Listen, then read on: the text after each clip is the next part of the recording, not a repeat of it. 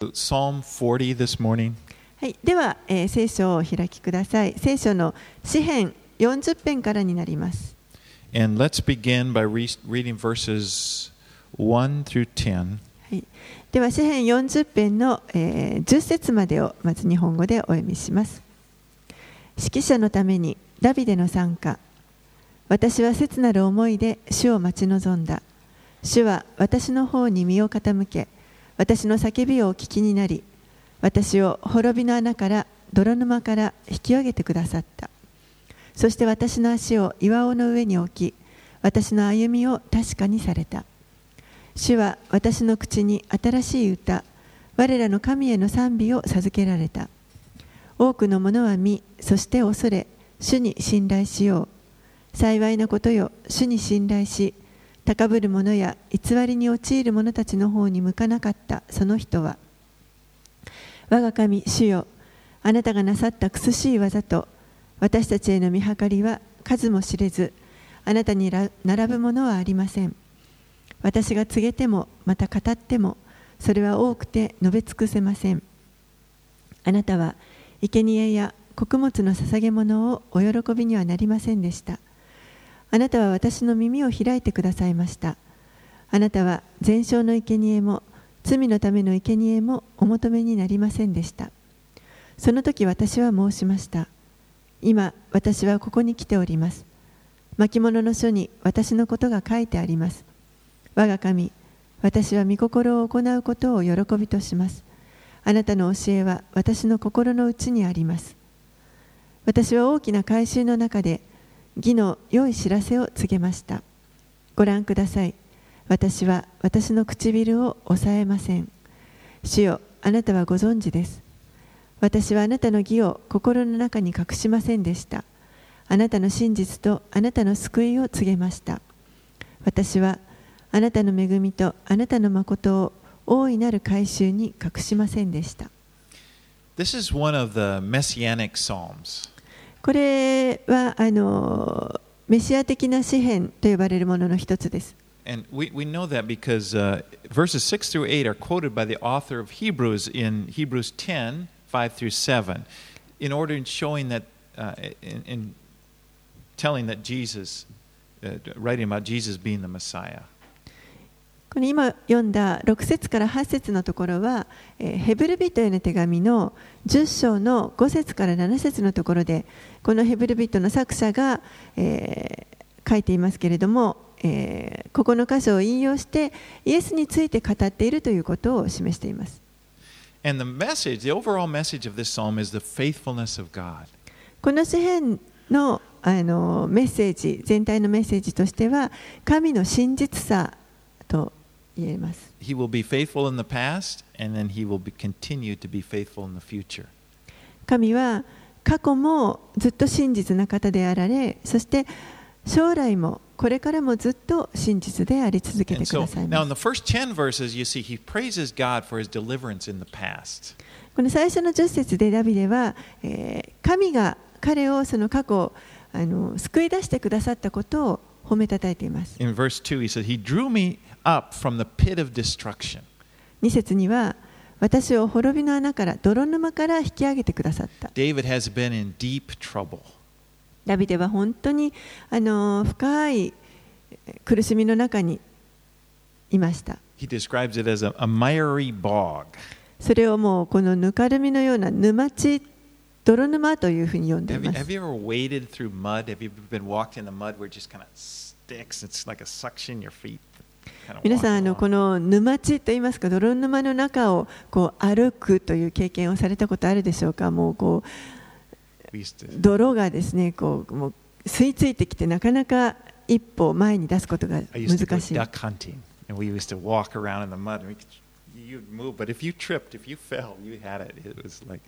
あの私は昔ですねこう鴨狩りっていうんですかね鴨を狩りにあの行ったことがあるんですけれども沼の中を歩いていくんですねでもあの、まあ、長い長靴を履くんですけれども一歩一歩本当にもう泥のの中歩いてきます David's describing that situation. It's like he's sinking. He can't move. それをダビデはここで自分の経験をそのように例えていますけれども、もう本当に一歩一歩沈み込んでいくような、なかなか動けない状態です And。he describes how God pulled him. God reached God pulled him up out of there and then and, and set him on a rock. そしてそういうダビデを神がそこからこう引き上げてくださって救い出してそして岩の上に置いてくださった Salvation is not self-help. 救いというのはこれはあの自己啓発のようなものではありません God doesn't just, you know, give us some principles in order for you to live a successful life. 皆さんになかこう成功する人生を歩む秘訣のような原則を与えてくださるわけではありません。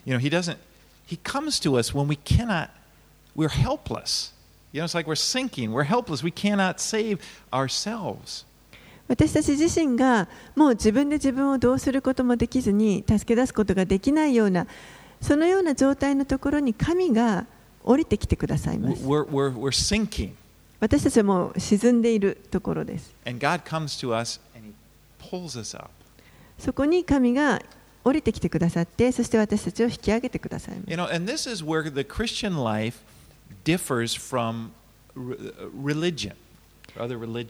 これがあのクリスチャンの生活と生き方と他の宗教との大きな違いです。Okay,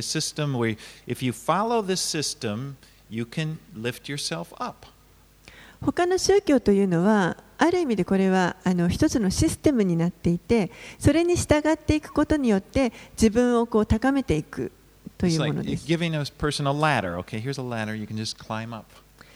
何かこう、はし。差し出しててですねこれがあなたが登るべきはしごですよと渡してそれを登っていくような感じです But Christianity is God reaching down and helping us up. It's, it's like people that are, that, are, that are dying. It's like a drowning person being, uh, you know, someone reaching down and pulling them up. That's what Christianity is. でもこのクリスチャニティというのは神が私たちのところに下に降りてきてくださってもう本当に沈みかけて死にかけている私たちをそこからこう引っ張り上げてあの救い出してくださるということです。And he, and he lifts us up, he pulls us up, and then he sets us on a rock. And actually, he is the rock. そして私たちをこう引き上げてなおかつその岩の上に私たちを立たせてくださいますそして主ご自身がその岩です Because of what David has been through and the deliverance that he had experienced, it said, verse 3, he received this new song. ダビデはそのようなあの経験をしそしてまた、えーその自分の経験から救い出されるという神が救い出してくださるというその経験を通して新しい歌を与えられました。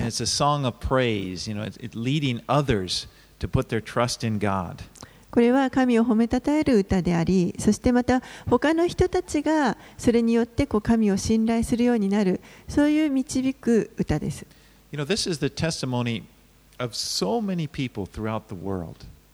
これは実はこの歴史全体を通して多くの人が持っている証でもあると思います。歴史を通してです People sinking in sin, just cannot, they're sinking, cannot move, cannot do anything.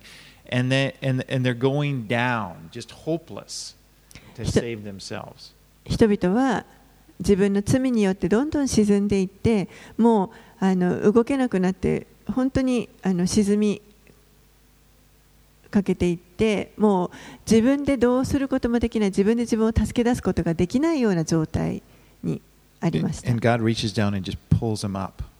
で、その時に神が来てくださって、降りてきてくださって、そしてそこから引き上げてくださった。それが私の証です。皆さんの証でもあると思います。すべてのこの神の子供たちの証だと思います。それが救いです。You know, like so many times, other places in Scripture, the writer is writing about his own experiences, like David is doing here. But the Holy Spirit is speaking through him prophetically.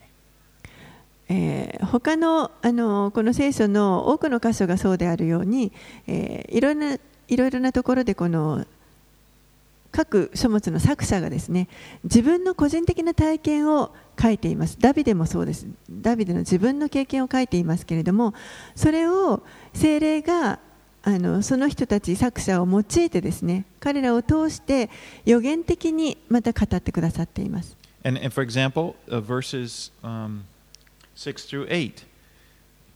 例えばこの6節から8節。Again, these were the writer, we know that because the writer of Hebrews, the book in the New Testament, tells us so in, in Hebrews 10 5 through 7. これはあのイエスのことを語っているというのが分かりますけれどもなぜ分かるかというと新約聖書の中でヘブル人への手紙を書いたその作者がここを引用してそのように語っているからです。 The writer of Hebrews says, Consequently, when Christ came into the world, he said, and then he starts quoting, Sacrifices and offerings you have not desired, but a body you prepared for me, and burnt offerings and sin offerings you take no, you've taken no pleasure. Then I said, Behold, I have come to do your will, O God, as it is written of me in the scroll of the book. ヘブル人への手紙の10章の5節から7節ですからキリストはこの世界に来てこう言われるのですそしてあの今の箇所を引用しますけれどもあなたは生贄や捧げ物を望まないで 私のために体を作ってくださいました。あなたは全焼の生贄と罪のための生贄とで満足されませんでした。そこで私は言いました。さあ私は来ました。聖書のある巻に私について記されている通り神よあなたの御心を行うために。All of the Old Testament sacrifices pointed to Jesus. すべてこの旧約聖書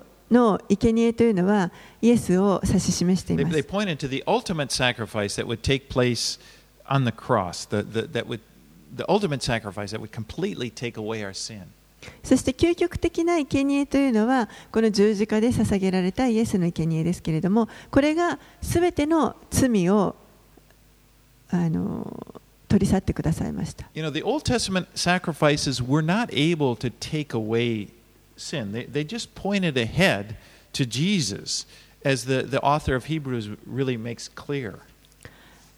新約聖書の時代のこの生贄というのは決してですねあのその罪を完全に取り除くということができませんでしたただただあのこの先に来られるイエスを指し示しているだけでしたそのことはこのヘブルの作者がはっきりと語っています。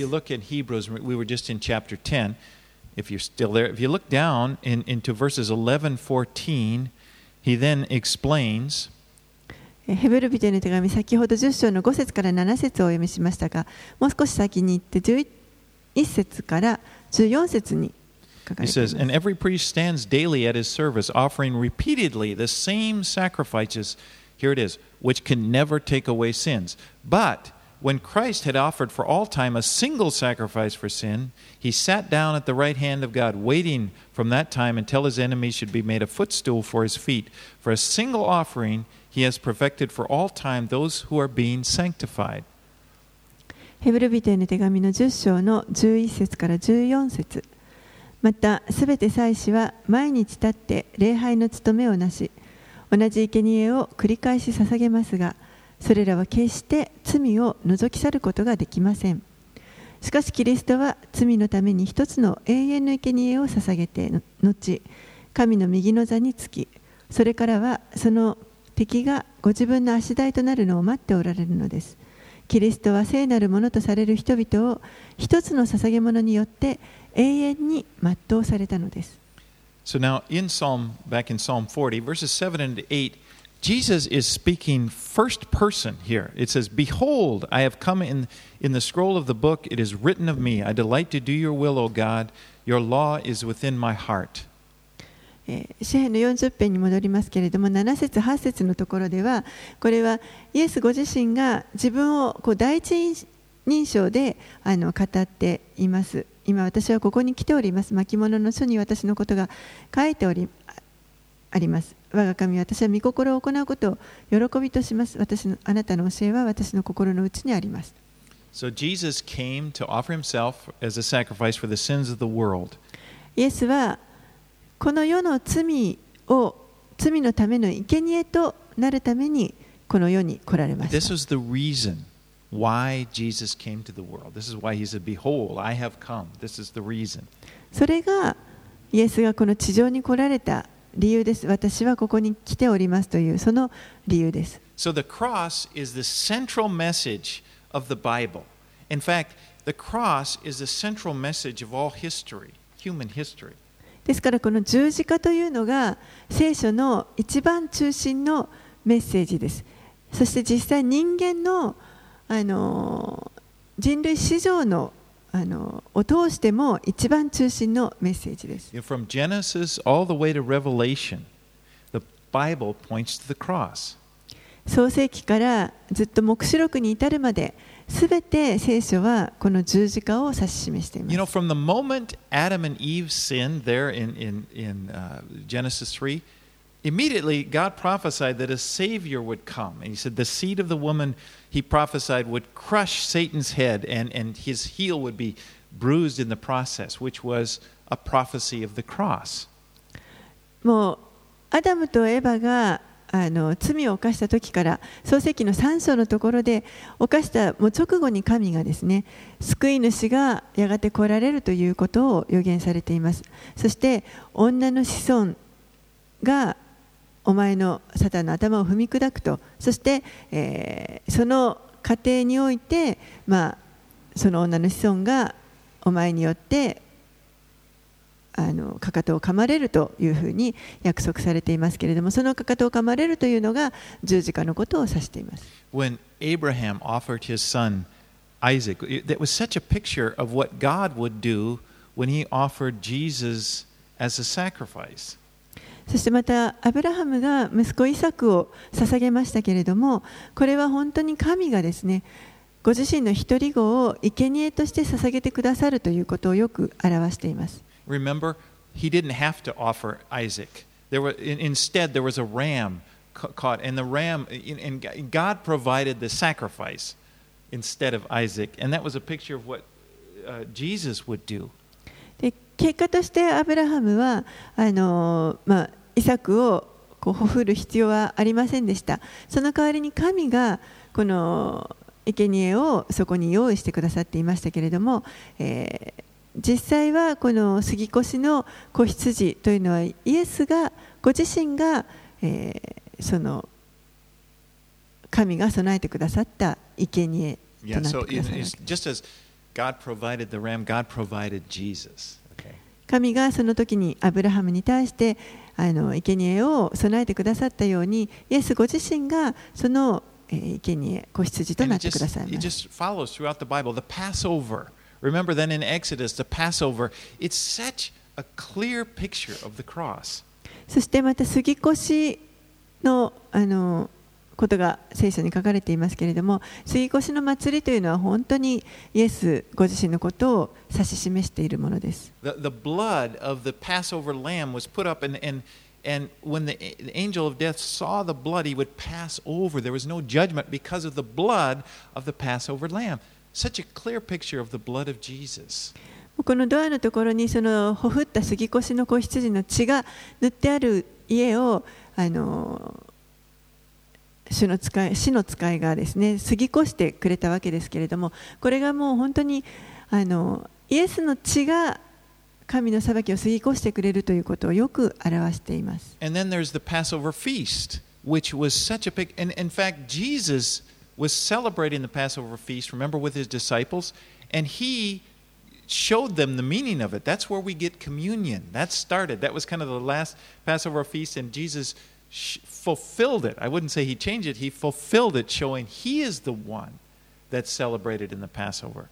そしてこの杉越の祭りというものをあのイエスが弟子たちと最後の晩に祝っていましたけれどもその時に本当にその真の意味をそこで弟子たちに教えておられましたそしてこの杉越の今までずっと行ってきた杉越の祭りがそこで、えー本当に完成してそこから今度は新たにあの今私たちが行っている生産式ですねこれをあのイエスがスタートしてくださったわけで And す then there's the building of the tabernacle. That's such a clear picture. All of the sacrifices that went with it pointed to Jesus. またあの昔はこう幕屋というものが建てられていましたけれどもこれらもすべて幕屋があってそして生贄の制度がありましたけれども実はすべてがイエスを指し示しているものです。旧約の時代に出てくる大祭司というのもこれもイエスを表しています。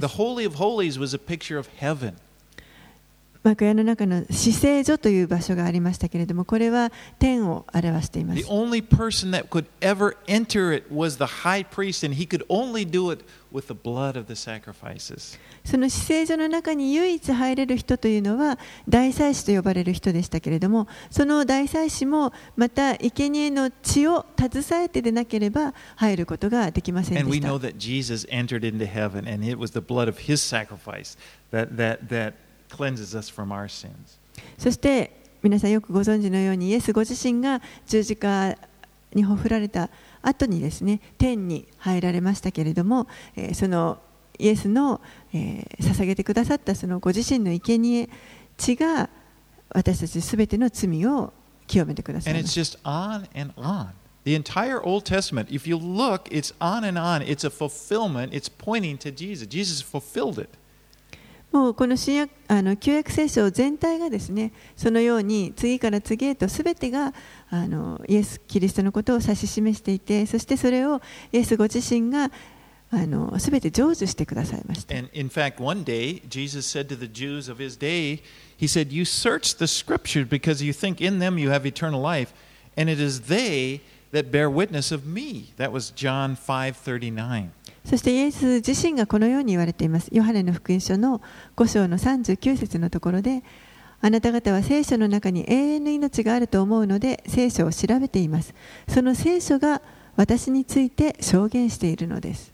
You know, I encourage you, when you're reading the Old Testament, look for Jesus. ですから皆さんにぜひお勧めします。旧約聖書を読むときにですね、ぜひその中にイエス様の姿を探してください。You know, don't, don't feel like, oh, the, the Old Testament, it's not for me, only the New Testament. All things are yours. The whole Bible is yours because the whole Bible points to Jesus. あの旧約はもうちょっと自分には今関係ないんじゃないか、新約だけでいいんじゃないかと思わないでください。もうすべてがこの聖書、皆さんのものですから、あのこの旧約から新約まですべてにおいてイエスのことを教えています。Alright, let's move on. 11 through 17. はい、では40編の11節から17節をお読みします。あなたは主よ、私に憐れみを惜しまないでください。あなたの恵みとあなたの誠が絶えず私を見守るようにしてください。数えきれないほどの災いが私を取り囲み、私の咎が私に追いついたので、私は見ることさえできません。それは私の髪の毛よりも多く、私の心も私を見捨てました。主よ、どうか御心によって私を救い出してください。主よ、急いで私を助け出し助けてください。私の命を求め、滅ぼそうとする者どもが皆恥を見、恥ずかしめを受けますように。私の災いを喜ぶ者どもが退き、癒しめられますように。私をあははとあざ嘲笑う者どもが、己の恥のために色を失いますように。あなたを慕い求める者が人が皆あなたに会って楽しみ喜びますように。あなたの救いを愛する人たちが主をあがめようといつも言いますように。私は悩む者貧しい者です。主よ私を顧みてください。あなたは私の助け私を助け出す方。我が神よ遅れないでください。Verses 1 through 10 spoke of deliver, deliverance in the past that David had experienced. And now in verse 11 onward, it, they speak of a present difficulty that he's asking God to deliver him from. 1節から10節まではこれはダビデがあの過去に経験したあの困難なところから救い出された時のことを語っていますそして11節以降は今度は今現在彼があの困難な中にいてそして私を助けてくださいと救い出してくださいと神に求めています Verse 13, he said, Be pleased, O Lord, to deliver me. O Lord, make haste to help me. 13節にも、主よどうか御心によって私を救い出してください。主よ急いで私を助けてください。You know, our experiences when the Lord saved us in the past should cause us to trust in the Lord for, for the challenges that we face now. 主が私たちを過去にあのどうやって救い出してくださったかっていうその経験が実は今度今現在私たちがあの向き合わなければいけないそのチャレンジに対してそういうものが来た時にも主を信頼することができるようにしてくれます。You know, God has been faithful in the past, and He will be faithful in, in the present. He'll be faithful in the future. 神は過去にも真実な方であられそして今も真実であられますそして将来も真実であり続けてくださいます That's how the Lord is. He doesn't change. それが主という方です主は変わることのない方です I'm thankful for that. 本当に感謝します Sometimes I'm so amazed at myself and how I tend to forget the things that the Lord has done for me in the past. 時に私は自分自身でもう驚くことがあるんですけれどもこの過去に主が私に対してしてくださったことをあの忘れてしまうようなことがあるありま I す mean, many times the Lord has delivered me, helped me, but sometimes they seem like a hazy memory. It's like I can't quite remember them. もう何度も何度も主は私を助け出してくださっていますけれどもでも時にそれがなんかもうちょっとぼんやりとした夢のように思えてきてしまうことがあります。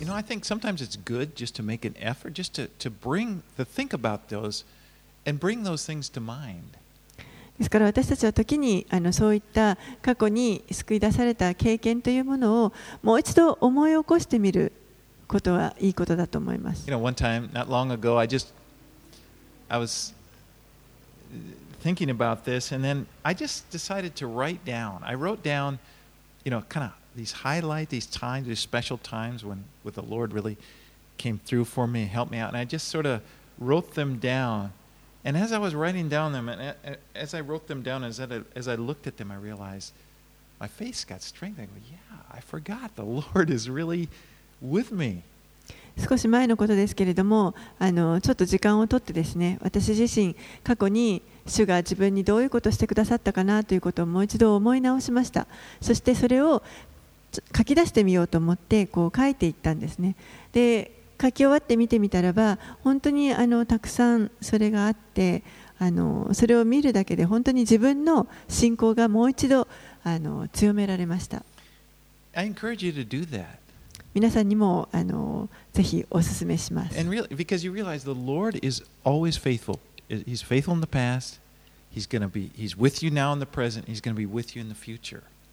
主が本当にあの過去にもずっと真実であってくださり、そして今もそうだし、これからも真実であられるということ、それをこう思い起こすことができると思います。I wish I could just say I wish all those times deliverance were in my past, and I could say, okay, we're done. you know, all right. I, you know, God was really in, in, but it's not the way it is.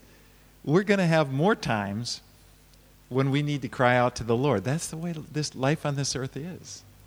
あのできればですね過去にこう救い出された経験があってあの救い出されましたあよかったでもこれで終わりにしたい と思いますけれどもでも実際はそうではなくてこれから先もまたもっと主に助けを求めなければいけないこと呼び求めなければいけないようなことというのが起こってくると思います But our, our peace, our strength, our, our sense of security, it doesn't come from the fact that we will never face another challenge. Okay, God's, you know, I, I'm, I'm through with it. It comes from the fact that God is faithful, that God is with us. でもあのほ真のその平安とか安心感というものはやはりなかなかそういうあの困難なところにぶつからないと経験できないと思いますそしてその時に神が本当に真実であってくださるということを体験することができます All right, let's read Psalm 41. We'll just read the whole psalm, it's not too long. では41編を全部お読みします。指揮者のためにダビデの参加。幸いなことよ。弱っている者に心を配る人は主は災いの日にその人を助け出される。主は彼を見守り彼を生きながらえさせ地上で幸せなものとされる。どうか彼を敵の意のままにさせないでください。主は病の床で彼を支えられる。病む時にどうか彼を全く癒してくださるように。私は言った。主よ憐れんでください。私の魂を癒してください。私はあなたに罪を犯したからです。私の敵は私の悪口を言います。いつ彼は死にその名は滅びるのだろうか。たとえ人が見舞いに来てもその人は嘘を言いその心の内では悪意を蓄え外に出てはそれを言いふらす。私を憎む者は皆私について共にささやき私に対して悪を企む。邪悪な者が彼に取り付いている。彼が床についたからにはもう二度と起き上がれまい。私が信頼し私のパンを食べた親しい友までが私に背いてかかとを上げた。しかし主よあなたは私を憐れんでください。私を立ち上がらせてください。そうすれば私は彼らに仕返しができます。このことによってあなたは私を喜んでおられるのが分かります。私の敵が私に勝ち時をあげないからです。誠実を尽くしている私を強く支えいつまでもあなたの御顔の前に立たせてください。褒むべきかなイスラエルの神主とこしえからとこしえまで。アーメンアーメン。David begins Blessed is the one who considers the poor in the day of trouble that the Lord delivers him. ダビデは、えー、一節のところで幸いなことよ弱っている者に心を配る人は主は災いの日にその人を助け出されると言いました。聖書全体を通して神は本当にこの貧しい人たちのことにと非常にあの注意をしておられることがわかります。In, in Proverbs 14:31, whoever oppresses a poor man insults his maker, but he who is generous to the needy honors him. 信玄の14の30 14章31編31節には、よるべのないものを虐げる者は自分の作り主とをそしり、貧しい者を憐れむ者は作り主を敬うとあります。In Proverbs 19:17, whoever is generous to the poor lends to the Lord, and he will repay him for his deed. また、信玄19章の17節には、よるべのないものに施しをするのは、そこに主に貸すことだ。主がその善行に報いてくださる。As David writes this psalm, he's sick. ダビデがこの詩を書いたとき、彼は病気だったようです。And his enemies are happy about it. です彼の敵はそのことを喜んでいました。で実際、この敵はですね彼がこの病から死んでしまうことを望んでいました。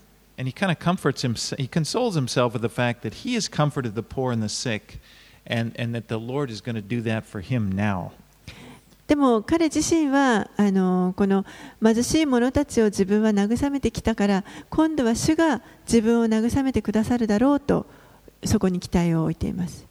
9節のところはこれはイエスのことをあの It says, Even my concerning Jesus heel against me. 私が信頼し私のパンを食べた9節ですね。私が信頼し、私のパンを食べた親しい友までが私に背いてかかとを上げた。You may, may remember this. Jesus quoted this during the time when he was with his disciples, the Last Supper there in John 13 18, referring to how Judas would betray him. イエスはこの箇所をですねあの最後の晩弟子たちと食事をしておられる時に引用されていますヨハネの福音書13章の18節に書かれていますけれどもここの箇所を引用してユダがこれから自分を裏切るということを、まあ、And here again, we see David is writing about his experience, a, fr a friend who had betrayed him, and the Holy Spirit is speaking through him and using his words to point to Jesus being betrayed. ここであのダビデは実は自分の経験を書いていたわけです。自分が友から裏切られてその経験を書いていたわけですけれどもここでまた精霊がそのダビデの言葉を通してですねイエスのことを指し示してイエスがやがて裏切られるということを語っています Now, many scholars believe that what David is talking about when he talks about a friend betrayed me, he's referring to a guy named Ahithophel. 多くのあの学者がですねこのここでダビデがあの友から裏切られるという話をしているのでこれはアヒトフェルのことを語言っているのではないかと考えられています。 Ahithophel was his trusted advisor, but he, he betrayed David and he sided with Absalom during his rebellion. アヒトフェルという人はあのダビデが信頼を置いていた、まあ、あのアドバイザーのような人だったわけですけれども助言者だったわけですですけれども彼はあのダビデの息子アブシャロムが彼に反抗反旗を翻した時にアブシャロム側についてしまいました In fact, he was, it said he masterminded the rebellion.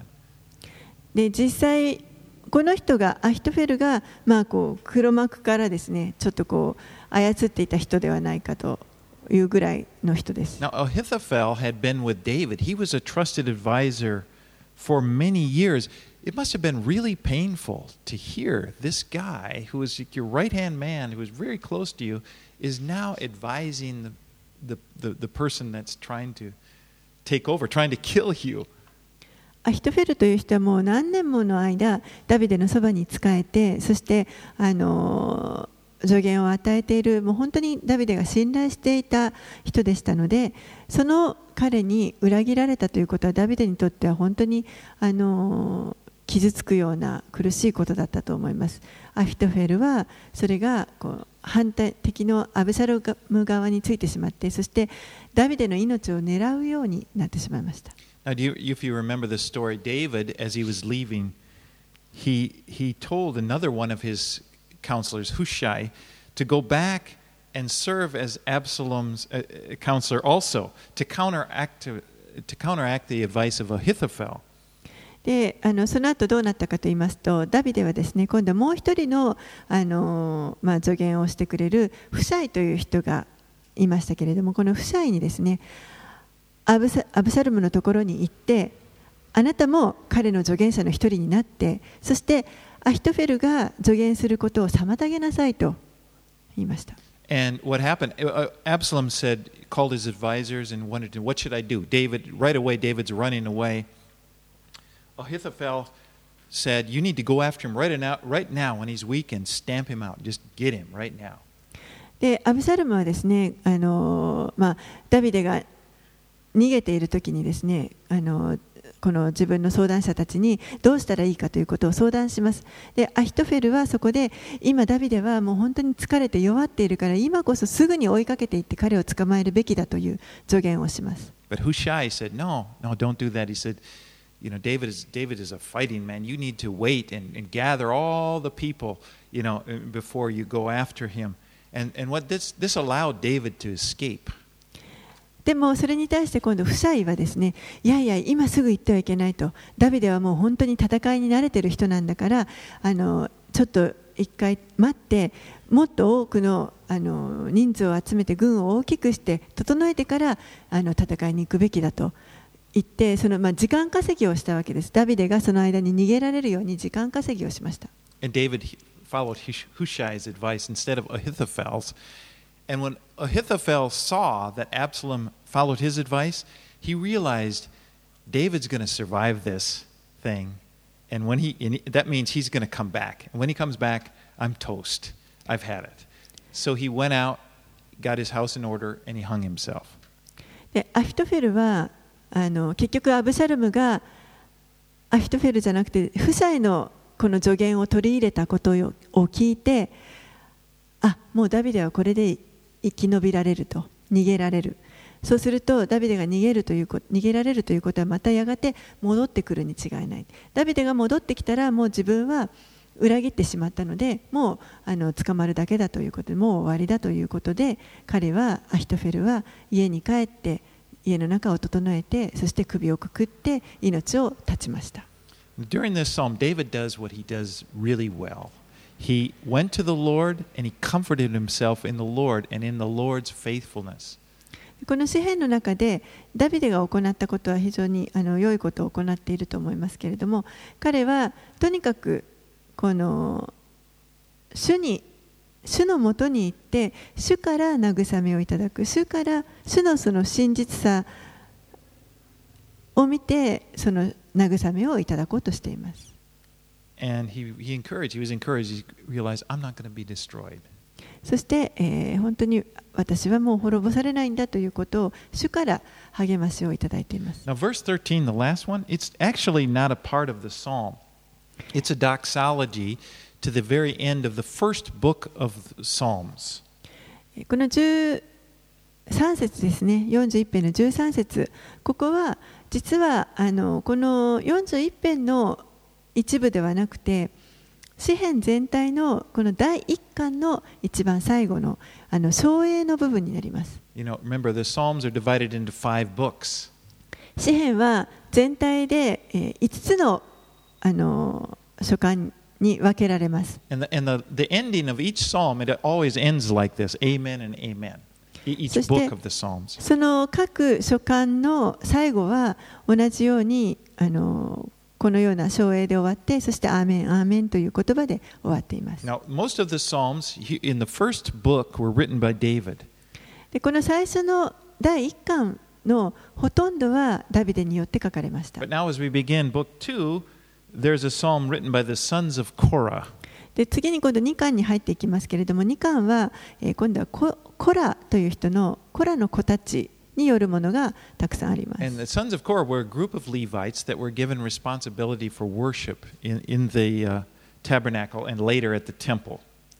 このコラという一族はあのレビ族に属します。そして、えー、幕屋があった時、そしてまた後に今度神殿になった時にも、そこで、あの、賛美をする奉仕を担っていた人たちでした、Let's read just verses 1 and 2 of Psalm 42. はい、では42編1節から2節をお読みします。指揮者のためにコラの子たちのマスキール。鹿が谷川の流れを慕いあえぐように神よ私の魂はあなたを慕いあえぎます。私の魂は神を生ける神を求めて乾いています。いつ私は行って神の御前に出ましょうか So this was written after, sometime after David. これはあのダビデの時代の少し後に書かれたもの And で if す you look, Psalm 42 and 43, really, they go together. Many people believe that, that there was originally one psalm with three sections. えーよく見ますとこの42編43編というのはあのこう一つの続きになっていると思いますそして多くの人たちがこれはもともと一つの詩編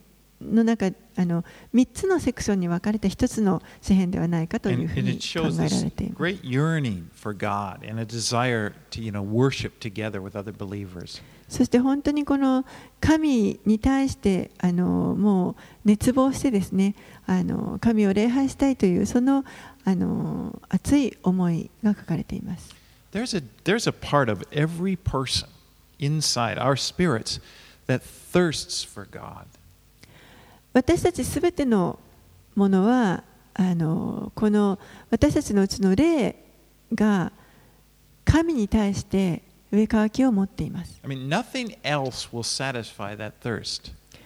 神以外のものでは決してこの乾きを満足させるものはありません And everybody's going to try to satisfy it. And if it's not God, they'll look to other things. You know, it could be experiences, 多くの人たちは実はこれを、まあ、いろんなほ神以外の他のもので埋めようとしていますいろんな経験をしてみたりだとか maybe it's alcohol or some stimulation like that, or, or music or, or whatever. アルコールであったりとか、まあ、いろんなことですね音楽とかいろんなものでそれを埋めようとしています And what people don't realize is that what they really are thirsting for is God.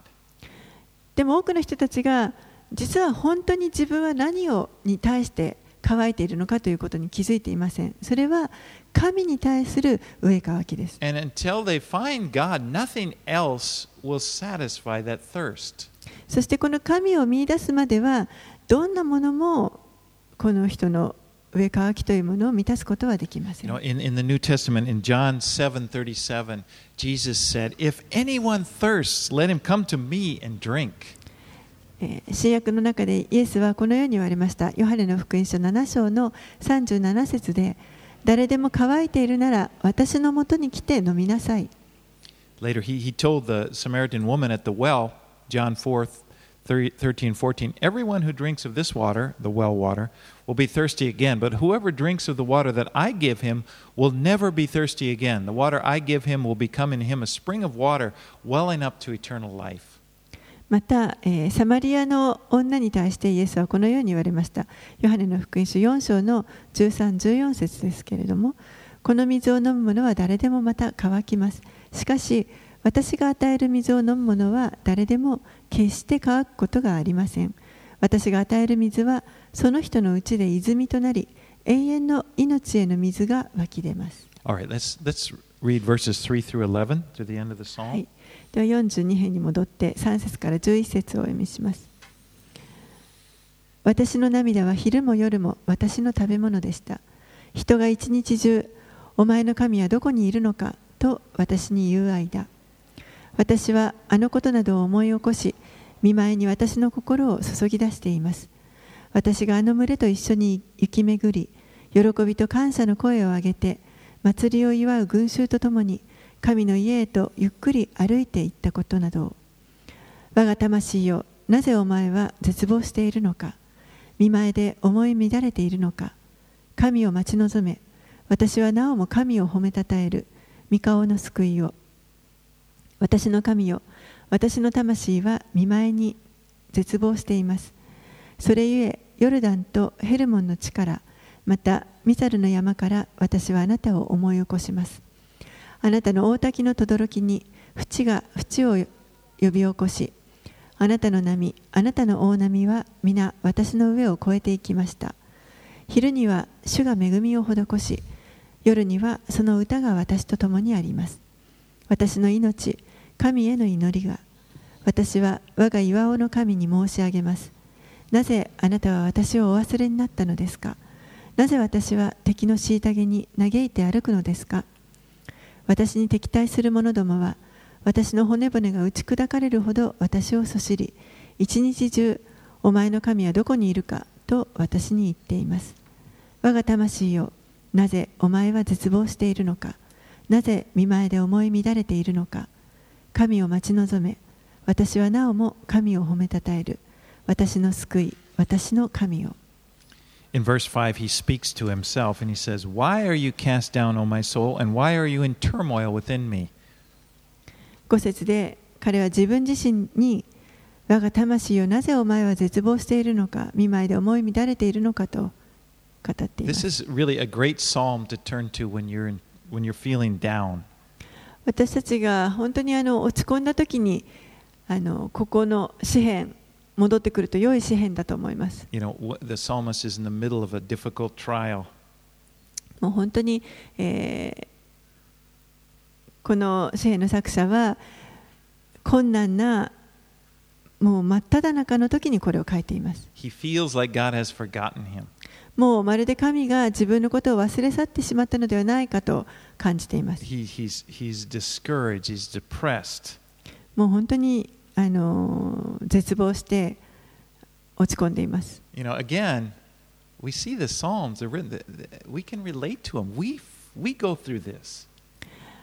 このような詩篇を読みますと本当にこう自分に関わってるなということを感じると思います。私たちもこういう経験をします。In the middle of this discouragement, he speaks to himself and he encourages himself. Verse 11 Why are you cast down, O my soul? Why are you in turmoil within me? Hope in God. もう本当にその試練の真っ只中にある時に落ち込んでいる時に自分自身にえー語りかけて11節にあるように我が魂よなぜお前は絶望しているのかなぜ見舞いで思い乱れているのか神を待ち望め You know, when you're going through difficult times, when you when you those questions come, those vexing questions, where is God? You know, why is He letting this happen? 皆さんが何かこう困難なことを経験するときにあの、まあ、神はどこにいるおられるのかとかなぜこういうことが起こるのを許されるのかといったそういった質問で悩む時があると思います。And at those times, encourage yourself in what you do know. そういった時にあのぜひお勧めしたいのは自分が分かっていることをもう一度思い出してくだ Just さい。like the psalmist is doing here. But you can say, well, you know, God loves you. God loves me. この聖の作者も言っているようにまず神は私を愛しておられ You る know, He's promised. He's promised He'll never leave me. He'll never forsake me. 神は約束されました。私は決してあなたを見捨てずあなたを離れないと約束されました。そしてもう本当に素晴らしい将来を約束してくださっています。そういったことは真実です。ですから、そのように自分が分かっていることに、分かっている事実に、とにかくしがみつくということです。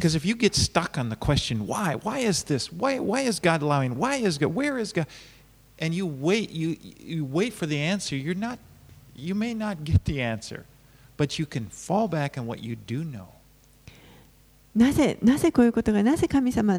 どうしてというそういったなぜなぜという質問がたくさん出てくると思いますけれどもあのもしかしたらそれらの問いに対する答えは得られないかもしれませんでも分かっているところ自分が分かっているところに立ち返るということが大切です Okay, we're going to move quickly through Psalm 43 because I think it's a continuation of 42, 42 and it's, it's only verse, five verses. はいえー43編、これ42編のあの続きだと思いますので、あの続けてあの読みたいと思います。神よ、私のために裁いてください。私の訴えを取り上げ、神を恐れない民の言い分を退けてください。欺きと不正の人から私を助け出してください。あなたは私の力の神であられるからです。なぜあなたは私を拒まれたのですか？なぜ私は敵の虐げに嘆いて歩き回るのですか？どうかあなたの光と誠を送り私を導いてください。あなたの聖なる山あなたのお住まいに向かってそれらが私を連れて行きますように。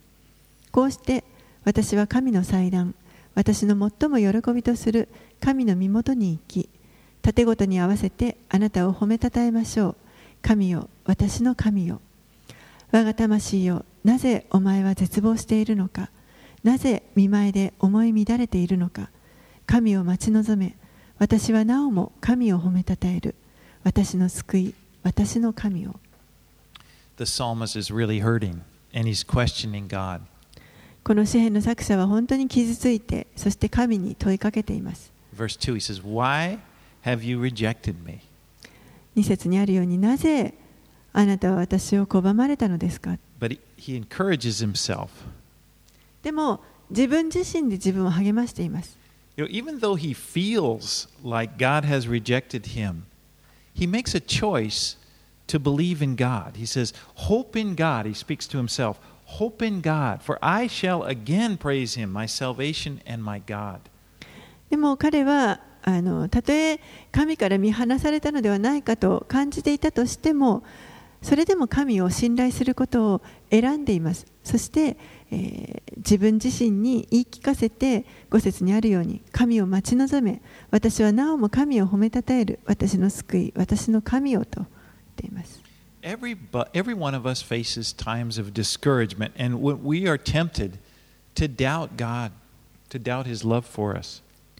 私たちはみんな、あの、何かしらこう、失望させられるような失望するようなことに直面することがあると思います。そしてそのような時にはついこう神を疑いたくなってしまう。神は本当に愛しておられるのかと疑いたくなってしまうことがあります.そしてまたあのもう自分は神に拒まれてしまったかのように感じることもあるかもしれません。And you know, you don't need to feel guilty でもそのように感じてしまったからといってあの罪悪感を感じる必要はありません。見てください、この詩篇の作者も同じように感じています。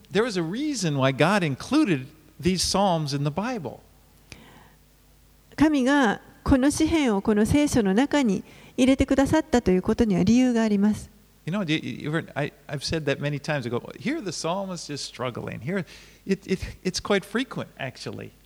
何度も言っていますけれども、この詩篇の作者たちは本当にいろんなことで苦しんで、その苦しみというものを訴えています。それはきっと私たちの経験でもあるからだと思います。この人生というのは本当に苦しみに満ちています。Sometimes Christianity, we, we get this idea that we're supposed to be happy all the time. You know, everything is happy, and if you're in Christ, you're, you're, you're, ha- and then when we're not, we feel like, oh, there's something wrong with me. There's something wrong with my faith. あのクリスチャンというのはいつもいつもこう喜んでいてあのもうクリスチャンになったらいつも幸せでなきゃいけないというそういったちょっとこうか考え方があると思うんですけれどもそうすると今度喜んでいない 喜べない時には何か自分の信仰が何かおかしいんじゃないかというふうに感感じてしまう.でも詩篇を読むと分かりますけれども神は私たちに本当にこう現実的であることを求めておられます He's not just saying, "Can you smile? Can you put on a happy face? You know, all I've done for you." He's, he wants to, he deals with us at a deep level. 神は決して私たちにですねあなた救ってあげたんだからほらちょっともうちょっと笑いなさい笑顔になりなさいと言われるわけではありませんもう本当に心の深いところを取り扱ってくださいます And he wants to bring us through it. He wants us to bring it down where we, we, we face up to this, but he brings us through it and he teaches us you walk by faith, not by sight. I'm here. I love you. そしてその本当に心の深いところまであの私たちがこうそれににあの対処して見つめてそして神はそこまで降りてきてくださってそこからこう引き上げてくださいますそして私があなたと共にいるから私を信頼しなさい私はあなたを愛しているからということをそこそういうそのあの低いところで経験をさせてくださいます。brings us to this place like just like the psalmist when we when we when we talk to ourselves, it's like I'm feeling this way, but I'm going to tell my hope in God. You know, this is not the end of the story. He says, I will yet praise Him. そしてこの詩篇の作者も言っているように本当にこう落ち込んでいてもそれでもなお私は主を褒めたたえると落ち込んで終わりではなくてここには希望があって私は神を待ち望むそれでもなお私は褒めたたえると言っています And sure enough, He does bring us through. He does bring us through it, and, and we, we, you know, there, the, the, it isn't the end of the story, and the pressure, we come through it, and the pressure is lifted. でもちろんですね神があのこの詩篇の作者のこともあのちゃんとここで終わりではなくてあの救い出してくださったと思います And we're happy again. でまた私たちはそうやってそう経験した後またこう幸せになります But it's through those times that God develops our faith. でもそういうその困難なところを通して神は私たちの信仰をこう成長させてくださいました。この世で私たちは信仰によって生きています。目に見えるものによって生きているわけではありません。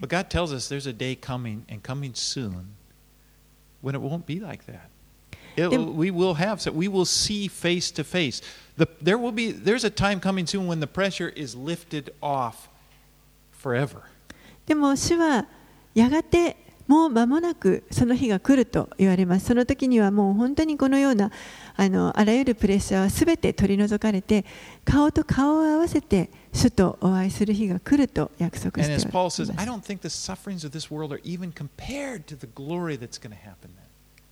そしてパウロが言ったようにもうこの世での苦しみはこの将来約束されているものに比べたらこの栄光に比べたらもう本当に取るに足りないものだと言えると思います。it's like hope in God.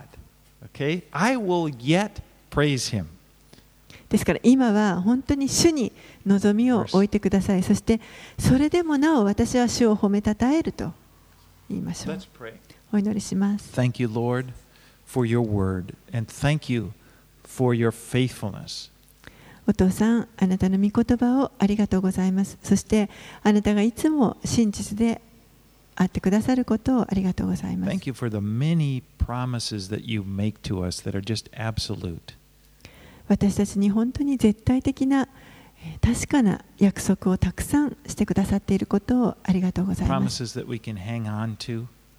私たちはその約束にしがみつくことができます。And when the world around us is shaking, we just stand on them like a rock.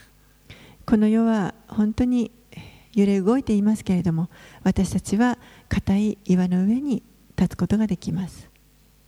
You are our rock, Lord, 主よあなたは私たちの岩です。are our refuge, 私たちの砦です。our salvation, 私たちの救いです。and we rejoice in you. 私たちはあなたにあって喜びます。In Jesus' name we pray. イエス様の名前によってお祈りしま Amen. す。